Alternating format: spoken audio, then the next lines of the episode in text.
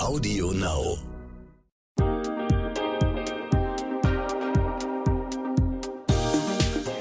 Hi und herzlich willkommen zur zweiten Folge der dreiteiligen Immobilienfinanzierungsserie von What the Finance. Ich bin Anissa, Host dieses Podcasts. Eine Wohnung oder ein Haus kaufen, wie geht das eigentlich? Worauf muss ich achten? Was kann ich mir wirklich leisten? Diesen Fragen widme ich mich in drei Folgen mit unterschiedlichen Interviewpartnerinnen, um möglichst viele verschiedene Perspektiven und Antworten zu bekommen. In dieser zweiten Folge spreche ich mit Mirjam Mohr von der Interhyp. Hier geht es jetzt intensiv um Finanzierungsmöglichkeiten. Welche Arten gibt es? Was passt zu mir? Was muss ich wissen? Diese Fragen klären wir heute in diesem Gespräch. Miriam, herzlich willkommen in meinem Podcast und danke, dass du Zeit hast für das Gespräch. Besitzt du selbst eigentlich eine Immobilie? Ja, erstmal, Anissa, danke, dass ich heute hier sein darf. Ich freue mich. Und ja, ich habe mir vor einigen Jahren gemeinsam mit meinem Mann den Traum von der eigenen Immobilie erfüllt. Wir haben eine Eigentumswohnung in München und wir sind wirklich nach wie vor sehr froh über die Entscheidung. Okay, sehr gut. Du bist die perfekte Gesprächspartnerin. Du machst das privat und beruflich. Ich freue mich sehr gut. Genau. Gibt es gute und gibt es schlechte Momente, sich eine Immobilie zuzulegen?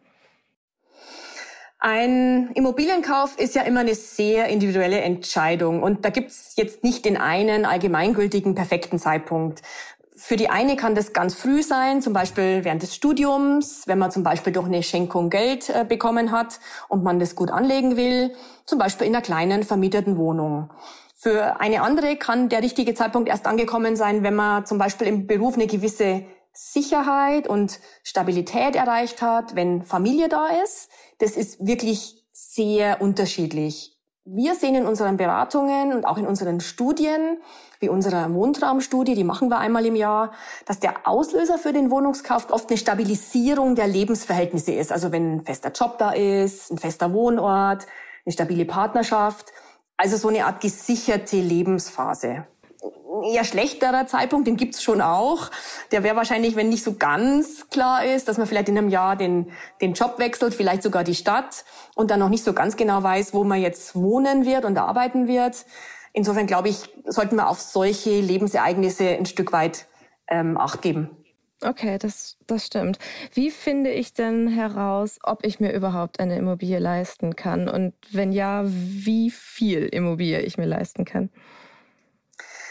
Momentan sind die Zinsen für Immobilienfinanzierungen sehr, sehr günstig. Die ermöglichen heute in vielen Fällen einen Kauf, ähm, auch wenn, wenn Menschen sich das vielleicht erstmal gar nicht so richtig vorstellen können. Wenn man in ein Beratungsgespräch geht zur Baufinanzierung, dann kann man gut klären, erstmal grundsätzlich ob und wenn ja, mit welchem Finanzierungsrahmen, also im Endeffekt zu welchem Kaufpreis man sich eine Immobilie leisten könnte. Man kann zur ersten, äh, zur ersten Orientierung auf unserer Webseite interhyp.de ähm, ganz leicht rausfinden, zum Beispiel, welche Kredithöhe kann ich mir für eine Monatsrate von 500 oder 1000 Euro grundsätzlich leisten. Da sind bestimmte Standardannahmen hinterlegen, die kann man dann individuell anpassen und so spielerisch ein bisschen Gefühl dafür kriegen, ähm, was persönlich einfach in das, in das eigene Leben und in die eigenen finanziellen Rahmenbedingungen passt. Ich habe das tatsächlich auch mal gemacht und habe bei euch auf der Website ähm, einen Rechner ausprobiert, in dem ich meine Kaltmiete eingegeben habe. Und ähm, meine Kaltmiete liegt momentan bei 550 Euro. Und dann kam da heraus, dass ich mir eine Immobilie im Wert von 217.106 Euro leisten könnte. Wie wird denn das berechnet und wie kommt man auf diese Zahl? Also zunächst muss ich dazu sagen, dass wir aktuell die Annahmen, die hinter dem Rechner stehen, ein bisschen geändert haben. Wenn Sie es okay. heute machen würden, würden Sie sich ein bisschen weniger leisten können. Warum? Weil wir eine höhere Tilgung, also wie viel Sie wirklich Kredit abtragen pro Monat hinterlegt haben, einfach auf Basis dessen, was wir sehen, was momentan die meisten Menschen tun. Aber wenn ich nochmal erklären darf, wie das funktioniert und wie das berechnet wird, jeder Mensch hat ja so ein gewisses Budget für Wohnen und meistens ist es so die Mietzahlung. Die mhm. Mietzahlung kann man sich leisten und daher ist so die Grundannahme, dass man sich eine Darlehensrate auch in dieser Höhe leisten kann. Und wenn man diese Rate hat, dann kann man einen bestimmten Zins und eine angenommene Tilgung eben die Darlehenshöhe ausrechnen. Man kann es auch umdrehen, man hat eine gewisse Darlehenshöhe und hat einen bestimmten Zins und eine bestimmte Tilgung, die man jeden Monat zum Abtrag des Kredits sozusagen leisten mag und er rechnet dann wieder die Rate draus. Und jetzt diesen Schieberechner, den du auch ähm, genutzt hast, da ist es zunächst so, dass ein Eigenkapitalanteil von 0% angenommen wird und daher ist die Darlehenshöhe erstmal der mögliche Kaufpreis. Wir haben eben Annahmen getroffen für den Zins und für die Tilgung. Und es ist wirklich eine allererste Orientierungsgröße wo man einfach mal einen Startpunkt hat und durch individuelle Eingaben kann man dann sich so ein bisschen annähern, was für einen individuell passt. Wir haben auch noch weitere Rechner, genauere Rechner, die den möglichen Zins genauer angeben und auch verschiedene Variationsmöglichkeiten bieten. Am Ende ist es aus meiner persönlichen Sicht aber eine gute Vorbereitung für ein Beratungsgespräch. Das ist ja auch erstmal unverbindlich, damit man einfach so die Möglichkeiten und den, den, den finanziellen Rahmen für einen Kredit und damit für den Immobilienkauf einfach gut abklären kann. Mhm. Ich habe mir tatsächlich auch noch die genaueren Rechner so ein bisschen angeguckt und da ein bisschen herumgespielt. Und ähm, wie du ja meintest, kann man da auch eintragen, wie viel Eigenkapital man mitbringt. Da stelle ich mir die Frage, wie viel Eigenkapital sollte ich denn mindestens mitbringen? Gibt es da einen Richtwert? Grundsätzlich ist mehr erstmal besser, ne? so viel wie möglich. Auf jeden Fall haben wir einen Richtwert, dass die Kaufnebenkosten aus Eigenkapital bezahlt werden sollten. Dann ist sozusagen das, was on top noch kommt, also Makler gegebenenfalls, ähm, Notar, Grundbuch, solche Themen sind dann schon erledigt. Im Einzelfall kann man aber natürlich auch da sehr individuell gucken, was ist sinnvoll. Wenn jemand zum Beispiel ein sehr hohes, gesichertes Gehalt hat, aber noch nicht so viele Ersparnisse da sind, dann kann auch ein niedriger Eigenkapitalanteil möglich sein. Und das kann dann auch durchaus die Empfehlung werden, wenn man die Finanzierungsstruktur und eigentlich die Lebensplanung von derjenigen, die finanzieren mag, gut verstanden hat. Okay, ich merke schon, es hängt alles wahnsinnig viel miteinander zusammen und es ist wirklich ein kompliziertes äh, Geflecht. Das heißt, die Größe meines Einkommens spielt auch noch eine Rolle. Selbst wenn ich jetzt zum Beispiel, wie ich jetzt, noch mehr oder weniger Berufsanfängerin bin und einfach noch gar nicht so ein riesiges Eigenkapital habe. Absolut, wie du richtig sagst, die Höhe des Einkommens spielt eine Rolle, eine große Rolle. Denn wenn ich ein höheres Einkommen habe, dann kann ich einfach eine höhere Darlehensrate zahlen und damit kann ich mir erstmal auch eine höhere Kreditsumme leisten und damit habe ich vielleicht auch eine größere Auswahl an möglichen Immobilien. Wenn man jetzt als Paar sich vielleicht eine, eigen, eine eigene Immobilie anschaffen mag, dann ist es natürlich gut, wenn Paare zusammen ein relativ hohes Haushaltsnettoeinkommen haben. Okay, ja. Macht es denn einen Unterschied in der Finanzierung, ob ich in der Immobilie selber wohnen will oder ob ich sie vermieten will oder als Altersvorsorge nehmen will? Also ändert das die Kalkulation aus Sicht der Finanzierungsanbieter? Ja, das ist so. Die Bank macht einen Unterschied bei der Kalkulation. Im Fall einer Kapitalanlage, also wenn ich eine Wohnung vermieten mag, dann schaut die Bank, sind die Mieteinnahmen, die ich aus der Immobilie generiere, sind die ausreichend, um die Darlehensraten sicherzutragen. Man mhm. sollte sicherheitshalber aber ein, zusätzlich ein gewisses Einkommen haben, um auch mögliche Mietausfälle ein Mieter wechselt, der andere kommt vielleicht nicht zum gleichen Zeitpunkt rein, um die Mietausfälle auch tragen zu können. Wenn ich hingegen eine Immobilie zur Eigennutzung habe, dann spielt das Einkommen die Rolle dabei, ob die Bank es möglich sieht, dass die Käuferin sich die Wohnung oder das Haus auch leisten kann. Also unterschiedliche Perspektiven, mit denen Kreditgeber auf die Finanzierung schauen. Mm, okay, ich merke schon, so ein Beratungsgespräch ist auf jeden Fall sinnvoll vorab. Ähm, wenn ich Absolut. denn jetzt zu so einem Beratungsgespräch gehe, zum Beispiel bei euch in der Firma, ähm, mhm. Welche Fragen sollte ich mir vorab einmal selber gestellt und beantwortet haben, damit ich möglichst gut vorbereitet bin? Also aus meiner persönlichen Sicht, und das ist auch die Erfahrung bei uns in der Firma, ein Beratungsgespräch, und das kann persönlich sein, das kann per Video sein, bringt einfach Licht ins Dunkel. Die wichtigsten Dinge werden dort abgefragt und besprochen. Man kann natürlich ähm, Sachen mitbringen und im Nachhinein auch Unterlagen nachreichen, aber ich glaube, es ist gut, wenn man sich vorab Gedanken macht und gewisse Infos einfach schon parat hat. Zum Beispiel, ich kann mir natürlich schon Gedanken gemacht haben über die Immobilie, die ich finanzieren will. Habe ich vielleicht schon meine absolute Traumimmobilie gefunden? Habe ich vielleicht sogar schon einen Besichtigungstermin gehabt? Falls ja, dann gibt's vielleicht ein Exposé, das sollte ich gern mitbringen. Infos zum Kaufpreis sind wichtig, zu den Nebenkosten, Grundriss etc. Und wenn es eine Immobilie zur Kapitalanlage ist, ne, vielleicht für die Altersvorsorge, dann sollte man idealerweise die Mieteinnahmen und die Kosten kennen und vielleicht auch schon nachweisen können. Das gibt dem Ganzen einfach noch ein bisschen mehr Klarheit. Ne? Wenn ich jetzt aber sehr früh im Entscheidungsprozess bin und mich erstmal informieren mag, was kann ich mir denn eigentlich leisten, wenn ich also noch keine konkrete Immobilie habe, dann kann ich mich auch beraten lassen. Wir machen dann eine Vorausberatung.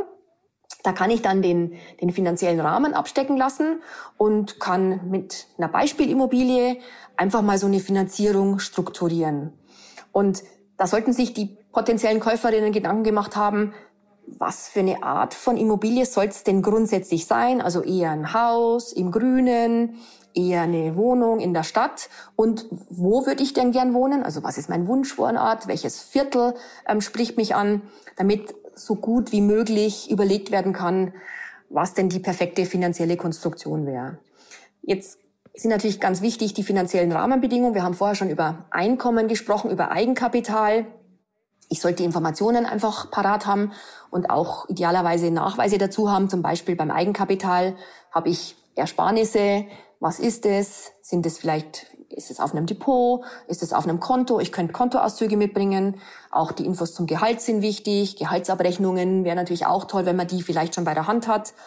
Gegebenenfalls haben mögliche Käuferinnen weitere finanzielle Mittel, zum Beispiel Bausparverträge, Lebensversicherungen, es könnte Schenkungen geben, zum Beispiel als vorzeitiges Erbe, die man entweder jetzt erhalten kann oder in Zukunft.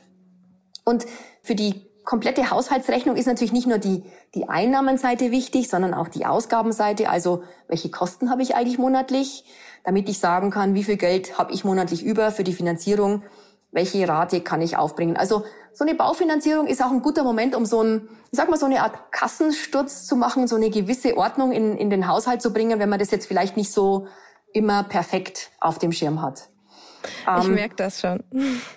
Was vielleicht auch noch wichtig ist, ähm, Finanzierungsstruktur, die, die, eine Finanzierung kann ganz unterschiedliche individuelle Bedürfnisse abdecken, also Sicherheit beispielsweise und oder Flexibilität. Und das sind so Punkte, relevant, wann will ich denn eigentlich schuldenfrei sein? Wann möchte ich eigentlich in Rente gehen? Will ich noch mal umziehen? Wie schaut denn eigentlich meine Familienplanung aus? Bin ich davor, mittendrin? Habe ich die Phase hinter mir?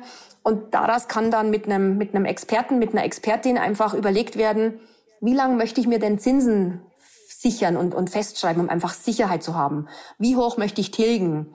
Will ich vielleicht die Möglichkeit haben, wenn vielleicht mal ein Kind, zweites, drittes kommt, die Rate vielleicht für eine gewisse Zeit zu reduzieren, wenn ein Elternteil mal weniger verdient, ähm, damit ich einfach dann auch meinen Lebensstandard gut halten kann. Oder gibt es vielleicht andersrum Sondertilgungsmöglichkeiten, die interessant sind, weil ich zum Beispiel Bonuszahlungen erwarte und die ich dann idealerweise auch in die Finanzierung einbringen mag. Also es ist eine ganze Fülle von Dingen und natürlich kann man auch unvorbereitet in so ein Gespräch gehen, aber je mehr man schon dabei hat, desto zielführender ist natürlich so ein Gespräch und kann dann einen etwas klareren Kompass entwickeln, mit in welcher Richtung man bei so einer Finanzierung und damit Immobiliensuche am besten unterwegs ist. Mhm. Das finde ich gerade total spannend, was Sie da sagen. Und für mich hört es jetzt aber auch so ein bisschen an, als müsste ich bei einem Immobilienkauf eigentlich wissen, wie mein Leben aussehen soll. Also ich müsste meine Lebensplanung schon so ein bisschen stehen haben. Ähm, das heißt, wenn ich einfach noch so gar nicht weiß, wo ich hin will im Leben, ob ich Kinder möchte, ob ich nochmal umziehe, dann wäre das einfach gar kein guter Zeitpunkt, um mich ähm, um eine Immobilie zu kümmern. Es sei denn, ich habe wahnsinnig viel Geld irgendwo herumliegen. Natürlich, je klarer man schon ist für sein eigenes Leben, desto desto klarer ist dann auch der Weg, der sich für so eine Baufinanzierung entwickelt wird.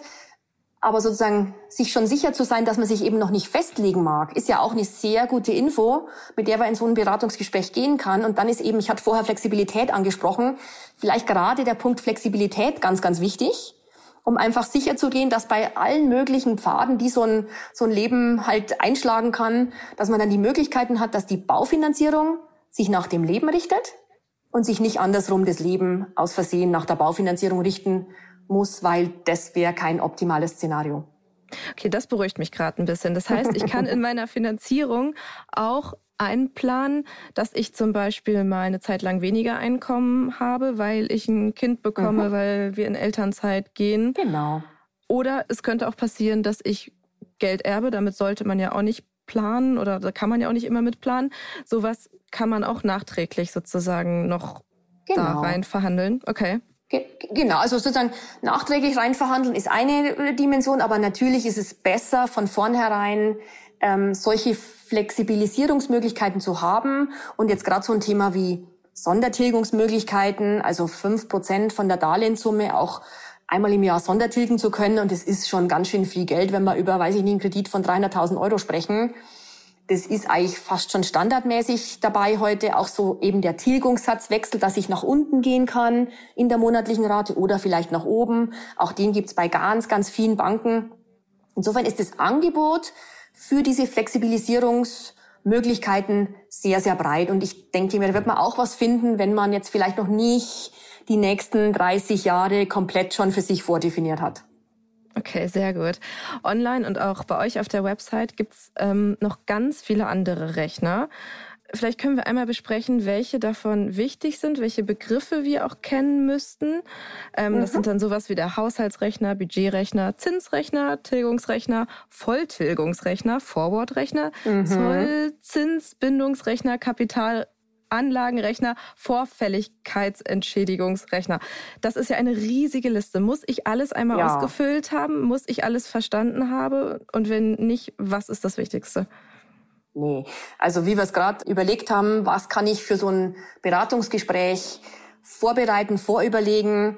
Jeder Mensch ist anders und ein Beratungsgespräch kann ein super Anker sein. Und im Beratungsgespräch, unsere Kolleginnen und Kollegen im Vertrieb ähm, erklären gerne all die Begriffe, die du gerade genannt hast und noch mehr. Also es ist, es ist wirklich der persönlichen Neigung überlassen. Mag ich schon für mich so ein bisschen vorbereitet sein und vielleicht schon mal ein paar Optionen überlegt haben.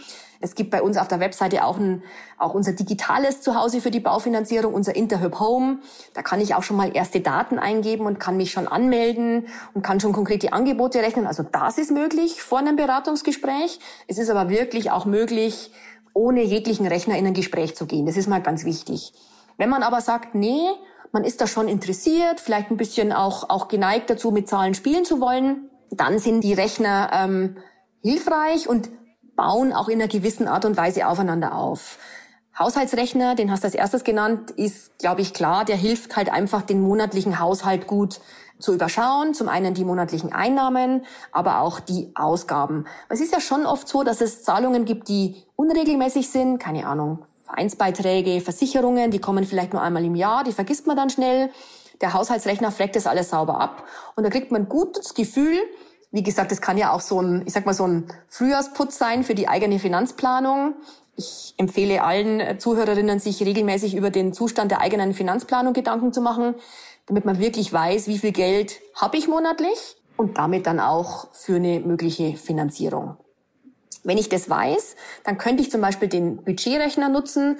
Der zeigt mir einfach, wie viel kann ich mir leisten bei einer Immobilie. Wenn wir dann ein Stück detaillierter reingehen, dann gibt es den Zinsrechner, Baufinanzierungsrechner nennen wir den auch. Der geht dann schon wirklich mit der konkreten Finanzierungsstruktur in Konditionenvergleich. Wir vergleichen 500 Kreditgeber im deutschen Markt und der sagt dann schon so ein bisschen genauer, was könnte denn ungefähr ein Zinssatz sein. Wenn ich dann weiß, was ich sozusagen im Jahr an Zins zahlen muss, brauche ich für meine monatliche Rate noch die Information zur Tilgung. Da gibt's dann natürlich den Tilgungsrechner. Und da kann man die Tilgung entsprechend variieren, schauen, was macht es mit meiner monatlichen Rate. Also ne, passt zum Haushaltsrechner, passt es zu meinem monatlichen Budget. Und je niedriger die Tilgung, desto länger die Laufzeit des Darlehens. Wo ist da vielleicht für mich ein, ein Sweet Spot, ein guter Punkt, wo ich sage, fühlt sich für mich erstmal gut an je höher ich tilg, desto eher bin ich schuldenfrei. Und der Volltilger, das ist sozusagen die Krönung bei der Tilgung. Das heißt nämlich, ich nehme mir eine bestimmte Zeit und in dieser Zeit will ich mein Darlehen voll tilgen, also Volltilgungsrechner.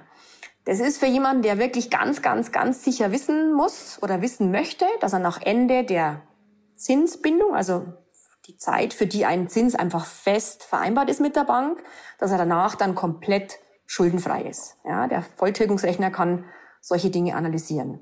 Dann gibt es Möglichkeiten, dass man eine Finanzierung macht und hat jetzt keinen Volltilgungs, äh, keine Volltilgung abgeschlossen, sondern hat am Ende der Zinsbindung noch ein gewisses Restdarlehen und möchte da vielleicht schon sehr, sehr frühzeitig gucken, wie die zweite Finanzierung, also die sogenannte Anschlussfinanzierung gestaltet wird. Da gibt's den Forward-Rechner. Ich kann nämlich drei Jahre vor Ablauf meiner ersten ähm, Finanzierung, teilweise auch noch länger vorher, schon eine Finanzierung nach vorne, eine sogenannte Forward-Finanzierung abschließen.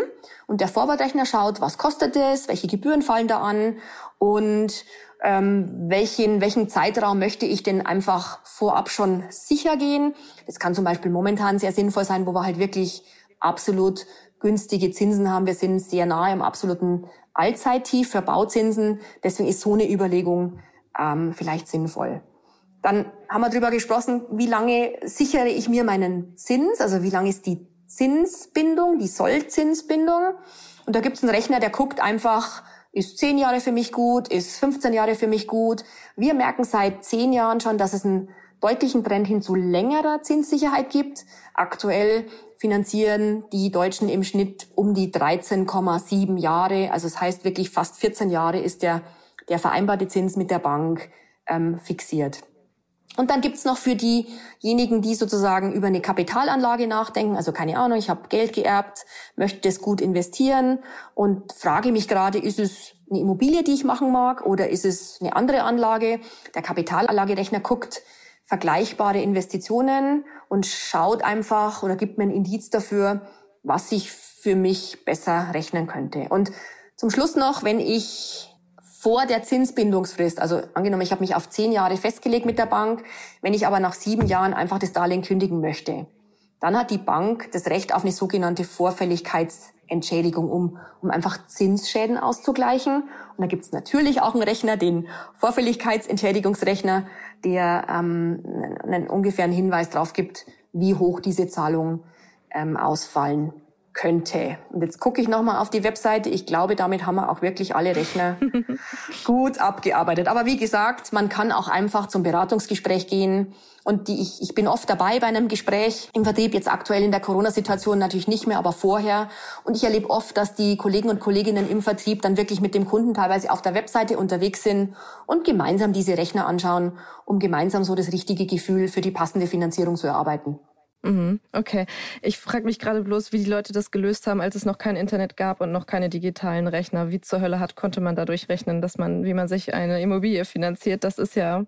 Naja, mit Bleistift und Papier, ehrlicherweise, ja. Also wir haben ehrlicherweise ein bisschen aus dem Nähkästchen geplaudert. Heute noch ähm, Kurse für junge Beraterinnen und Berater, Baufinanzierung mit dem Bleistift und Papier, weil gewisse einfache Grundrechnungen, also wie funktioniert eine Annuität, eine typische Form eines Darlehens, die sollte man als echter Experte schon auch mit Zettel und, und Stift rechnen können. Okay, wow. Dauert halt dann länger. ähm, du meintest das ja vorhin schon. Ähm, bei dem Kauf einer Immobilie gibt es nicht nur den Kaufpreis, sondern auch die Kaufnebenkosten, die fast genauso wichtig mhm. sind. Können wir vielleicht einmal so ein bisschen die Summen, die da zusätzlich noch auf einen zukommt, an einem Beispiel durchrechnen? Also wenn ich jetzt ja. zum Beispiel einfach sage, ich gucke nach einer Wohnung und da steht Kaufpreis 500.000 Euro. Was kommt dann noch dazu? Also es ist regional sehr unterschiedlich, aber so als, als Grundlogik oder als Liste von Punkten, die man einfach im Kopf haben muss, ist Notar, da wichtig, der Grundbucheintrag ist wichtig, das ist ungefähr zwei Prozent vom Kaufpreis. Ja. Wenn ich meine Immobilie über einen Makler, eine Maklerin ähm, erworben habe, dann gibt's Maklerkosten, die unterscheiden sich je nach Bundesland ähm, und die liegen ungefähr zwischen 3,5 und 7 Prozent aktuell. Die Kosten fallen natürlich nur an, wenn ich wirklich einen Makler habe. Auf jeden Fall kommt dazu die sogenannte Grunderwerbssteuer.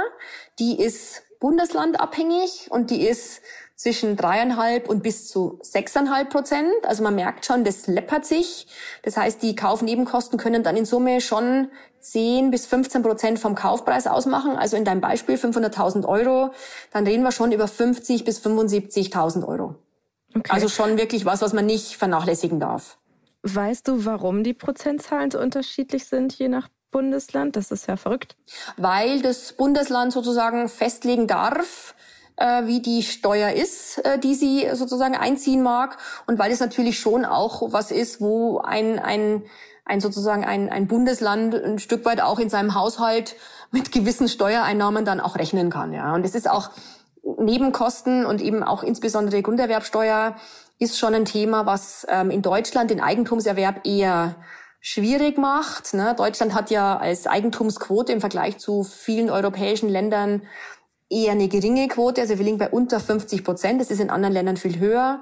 Und ein Punkt ist schon auch die, die Hürde dieser äh, Kaufnebenkosten, wenn ich, was ja in vielen anderen Ländern wie zum Beispiel USA oder, oder Großbritannien eher üblich ist, dass ich, wenn ich jung bin, klein anfange, eine kleine Immobilie habe und mich dann sozusagen weiterentwickle mit meinem Job vielleicht, mit meiner gesamten Vermögenssituation, dass ich dann auch Stück für Stück immer eine größere Immobilie erwerbe. Das wird natürlich schwierig gemacht, wenn ich bei jedem dieser Erwerbe 10 bis 15 Prozent Kaufnebenposten ähm, zahlen muss. Mhm. Und okay. was auch noch dazu kommt, mag ich nicht unter den Teppich fallen lassen, wenn ich jetzt eine Bestandsimmobilie kaufe, dann mag ich vielleicht noch was umbauen, ich muss vielleicht was modernisieren. Das sind Kosten, die man sich schon überlegen sollte und in der Finanzierung auch einkalkulieren sollte. Wenn ich umziehen werde, muss ich auch daran denken, dass das auch ein bisschen was kostet vielleicht, ne, je nachdem, wie viel ich selber mache. Aber wenn ein Lastwagen gemietet werden muss, kostet auch Geld. Und wenn ich baue, dann gibt's auch immer Baunebenkosten, ne? Erschließungskosten gegebenenfalls, Kosten für Baugenehmigungen, Versicherungen. Das heißt, man, man sollte da schon einmal das Gesamtprojekt betrachten, damit man nichts unter den Teppich fallen lässt und sich von Anfang ja. an ein bisschen verrechnet. Ja, okay. Äh, du meintest vorhin auch schon, ähm, dass man diese Kaufnebenkosten quasi aus Eigenkapital bezahlen sollte, dass das so ein Richtwert ist.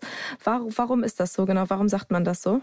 Das ist ein Richtwert, der, der ist glaube ich, auch gut. Das kann man auch anders machen, haben wir vorher ähm, besprochen. Wenn ich irgendwie ein, ein sehr hohes Einkommen habe, dann kann das vielleicht auch im Einzelfall anders gehen.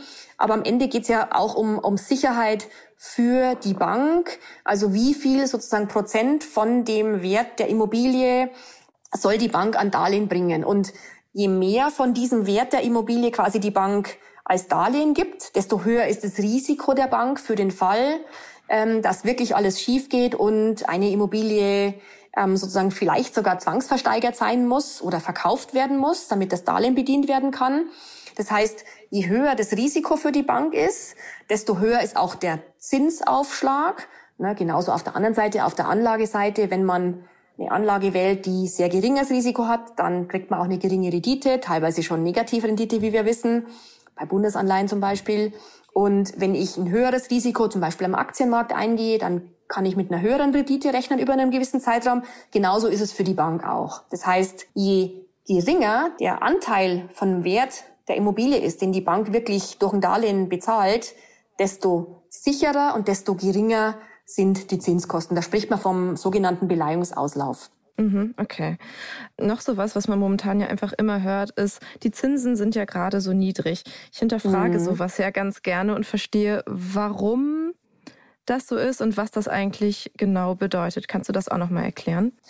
Gern. Es ist in der Tat so, die Zinsen sind, die Bauzinsen sind wirklich niedrig aktuell. Wir hatten in diesem Jahr schon zwei Momente, wo wir wirklich auf dem Allzeittief für Bauzinsen waren und momentan sind wir da nicht weit weg davon.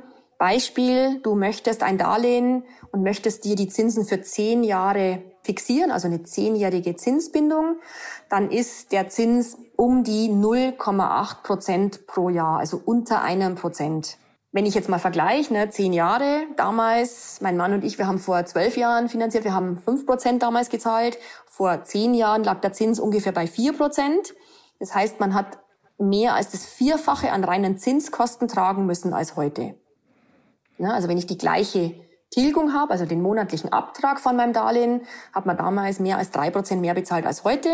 Also wenn ich 200.000 Euro Darlehen habe, dann wären drei Prozent 6.000 Euro im Jahr, also 500 Euro mehr, ähm, was ich vor zehn Jahren zahlen musste. Ja, ja okay. Das, das heißt sozusagen ne, nochmal anders, wenn ich früher 1.000 Euro gezahlt habe, dann habe ich heute nur noch 500 Euro Rate.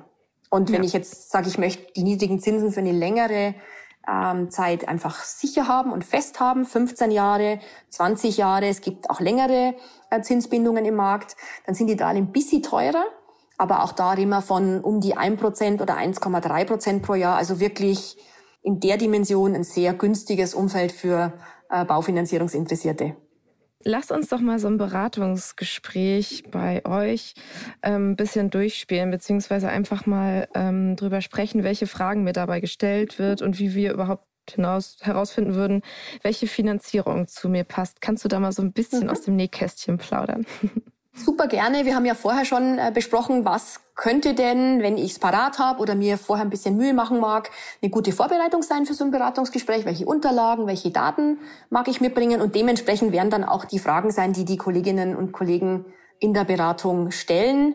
Natürlich ganz, ganz wichtig, es geht ja immer um eine Immobilie und die Finanzierung ist am Ende das Mittel zum Zweck. Was sind denn die Eckdaten der Immobilie, wenn ich, schon, wenn ich sie schon gefunden habe? Also Kaufpreis, Lage, finanzielle Verhältnisse, persönliche Verhältnisse, ne? was ist monatlich an Zahlung möglich, ohne dass ich mich einschränken muss, dass ich auch noch Puffer habe, wann will die Kundin schuldenfrei sein, wie ist das Bedürfnis nach Sicherheit, wie lang will ich mir die Zinsen festschreiben. Dann haben wir vorhin viel drüber gesprochen, über die Lebensphasen, über die Lebensplanung. Das ist natürlich sehr spannend für die Beratung. Welcher Lebensphase befinde ich mich denn? Und wie ist denn die Zukunft geplant? Ne? Habe ich Partner, Partnerin, Kinder? Gibt es da Pläne? Ist später nochmal ein Umzug geplant? Wie ist die berufliche Weiterentwicklung? Gibt es zukünftig Kapital, was zu erwarten ist? Oder, wie du es vorher formuliert hast, Anissa, ist es einfach so, dass ich noch nicht weiß und dass ich sehr früh bin und einfach diese positive, aufregende Ungewissheit einfach auch gut in meiner Finanzierung abgebildet haben mag.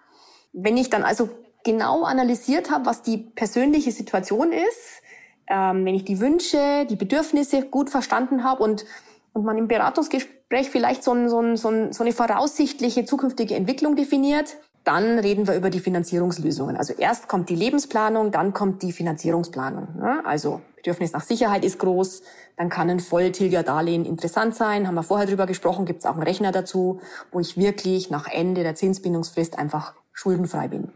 Wenn ich Flexibilität will, dann brauche ich Sondertilgungen, dann brauche ich Tilgungssatzwechsel.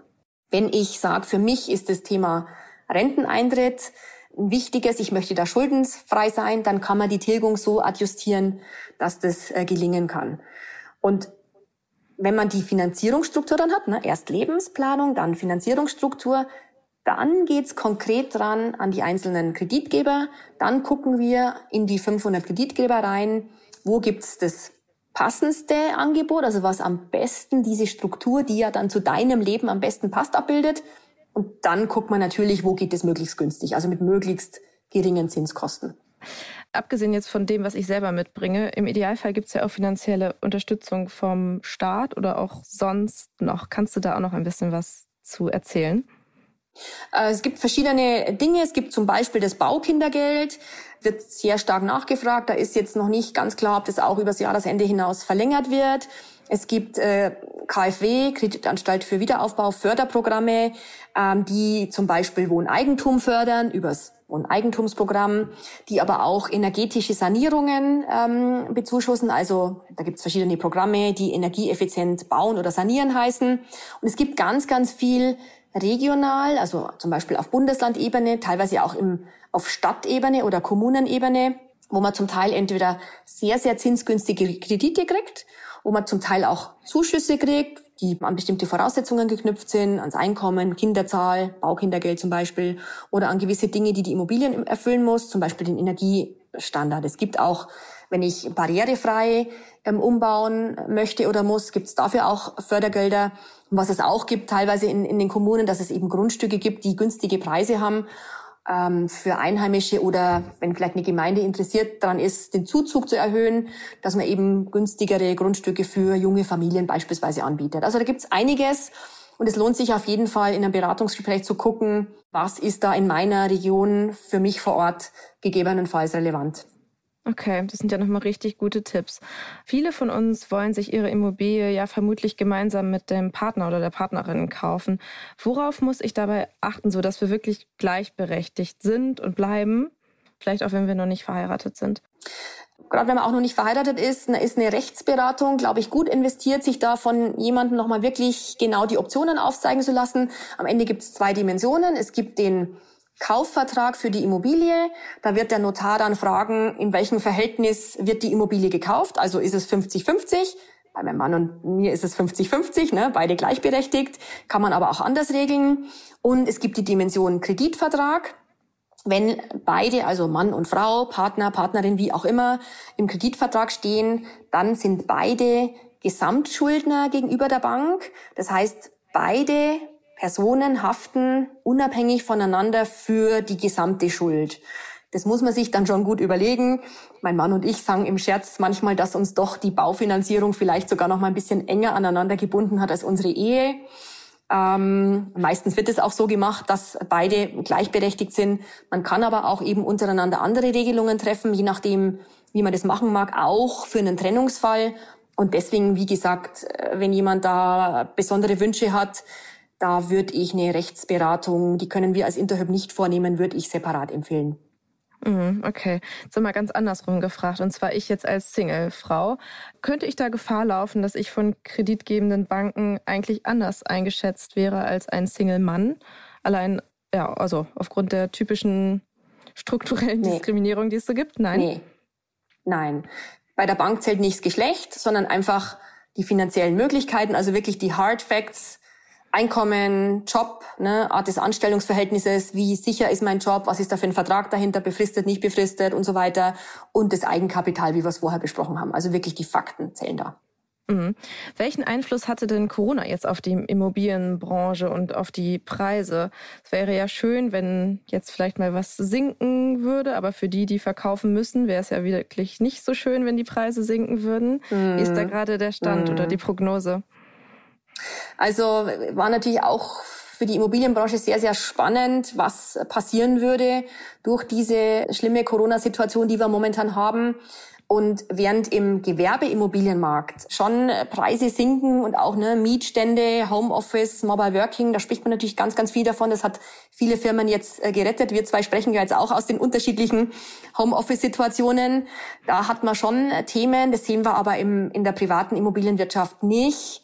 Wir sehen weiterhin ein anhaltend hohes Niveau der Preise und ehrlicherweise auch eine sehr hohe Nachfrage nach Immobilien. Wir merken schon, dass so das, das eigene Zuhause als Hort von Sicherheit und Geborgenheit noch mehr an Stellenwert gewonnen hat. Viele Menschen befassen sich mit der eigenen Wohnsituation.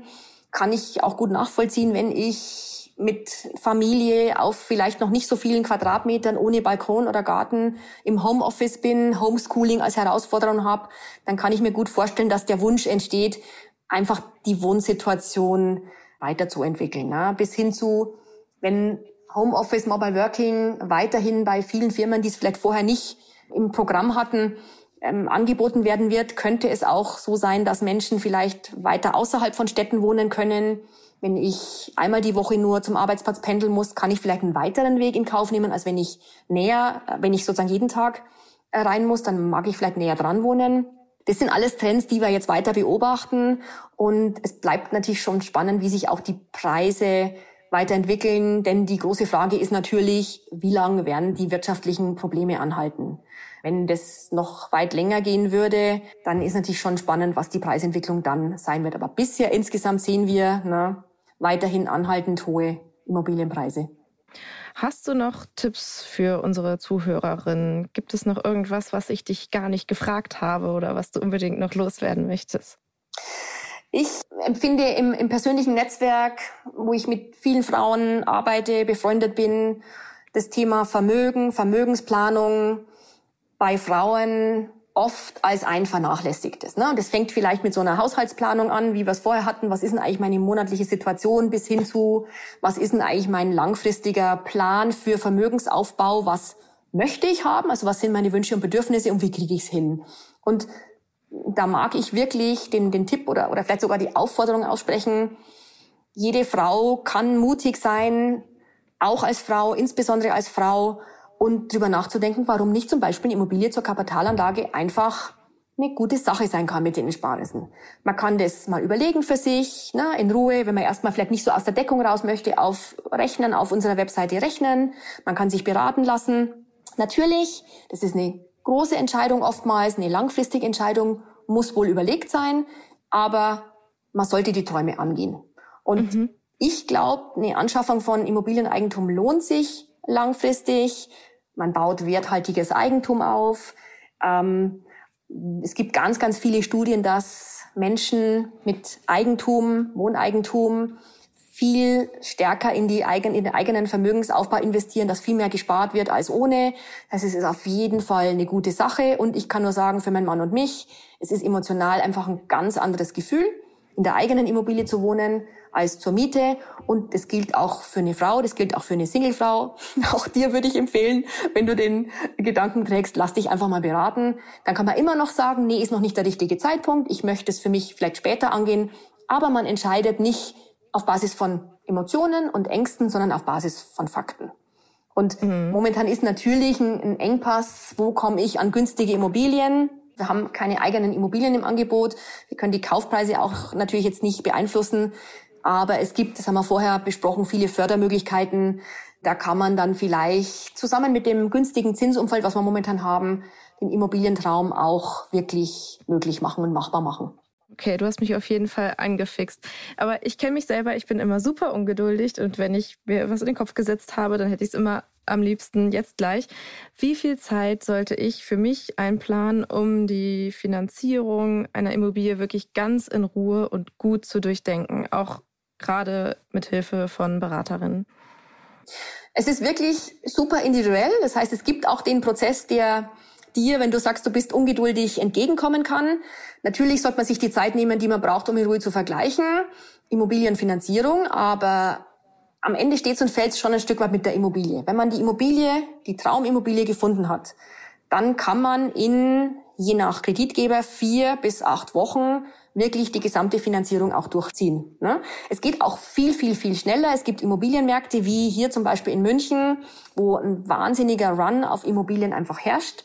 Und es geht durchaus so, dass man innerhalb von einer Woche ähm, wirklich, wenn man die Immobilie hat, wenn man die Unterlagen, ne, die Vorbereitung für ein Beratungsgespräch, wenn man alles parat hat, dass man innerhalb von einer Woche wirklich auch zum Abschluss kommen kann. Und wenn man noch keine konkrete Immobilie hat, dann ist diese Vorausberatung, ne, eben vorher gucken, was ist mein finanzieller Rahmen, vielleicht eine gute Möglichkeit. Und dann hat man aber schon eine gewisse Sicherheit, dass ich zum Beispiel weiß, wie du es jetzt gemacht hast, ne, auf, unserem, auf unserer Webseite mit dem Budgetrechner, was kannst du dir leisten, dann weißt du eben, ich kann ungefähr 200.000 Euro mir leisten, dann wirst du dich hoffentlich nicht in eine 400.000 Euro Immobilie verlieben. Und du kannst aber, wenn du in, in einem Gespräch mit einem Verkäufer bist, kannst du schon sagen, hey, ich habe schon eine gewisse Sicherheit, meine Finanzierung ist schon quasi vorgeprüft, dann gibt es oftmals einen, Vorteil im Prozess, weil vielleicht andere mögliche Käufer einfach noch nicht so weit sind. Also insofern mhm. kann es wirklich alles zwischen wenigen Wochen und einem halben Jahr sein. Und es gibt natürlich auch Menschen, die wirklich jahrelang nach der einen Traumimmobilie suchen, wo es dann einfach vielleicht ein bisschen länger dauert. Die Miriam, ich danke dir sehr für deine Zeit und für deine Expertise in unserem Gespräch. Herzlichen Dank, Anissa, dass ich da sein durfte. Ich hoffe, dass ich der einen oder anderen vielleicht den einen oder anderen Tipp geben konnte. Danke dafür. Und wenn ihr noch Fragen oder Anmerkungen zu dieser Podcast-Folge habt, dann schreibt mir doch einfach eine Mail an academy.brigitte.de oder schreibt uns einfach direkt auf Instagram. Ich freue mich sehr von euch zu hören.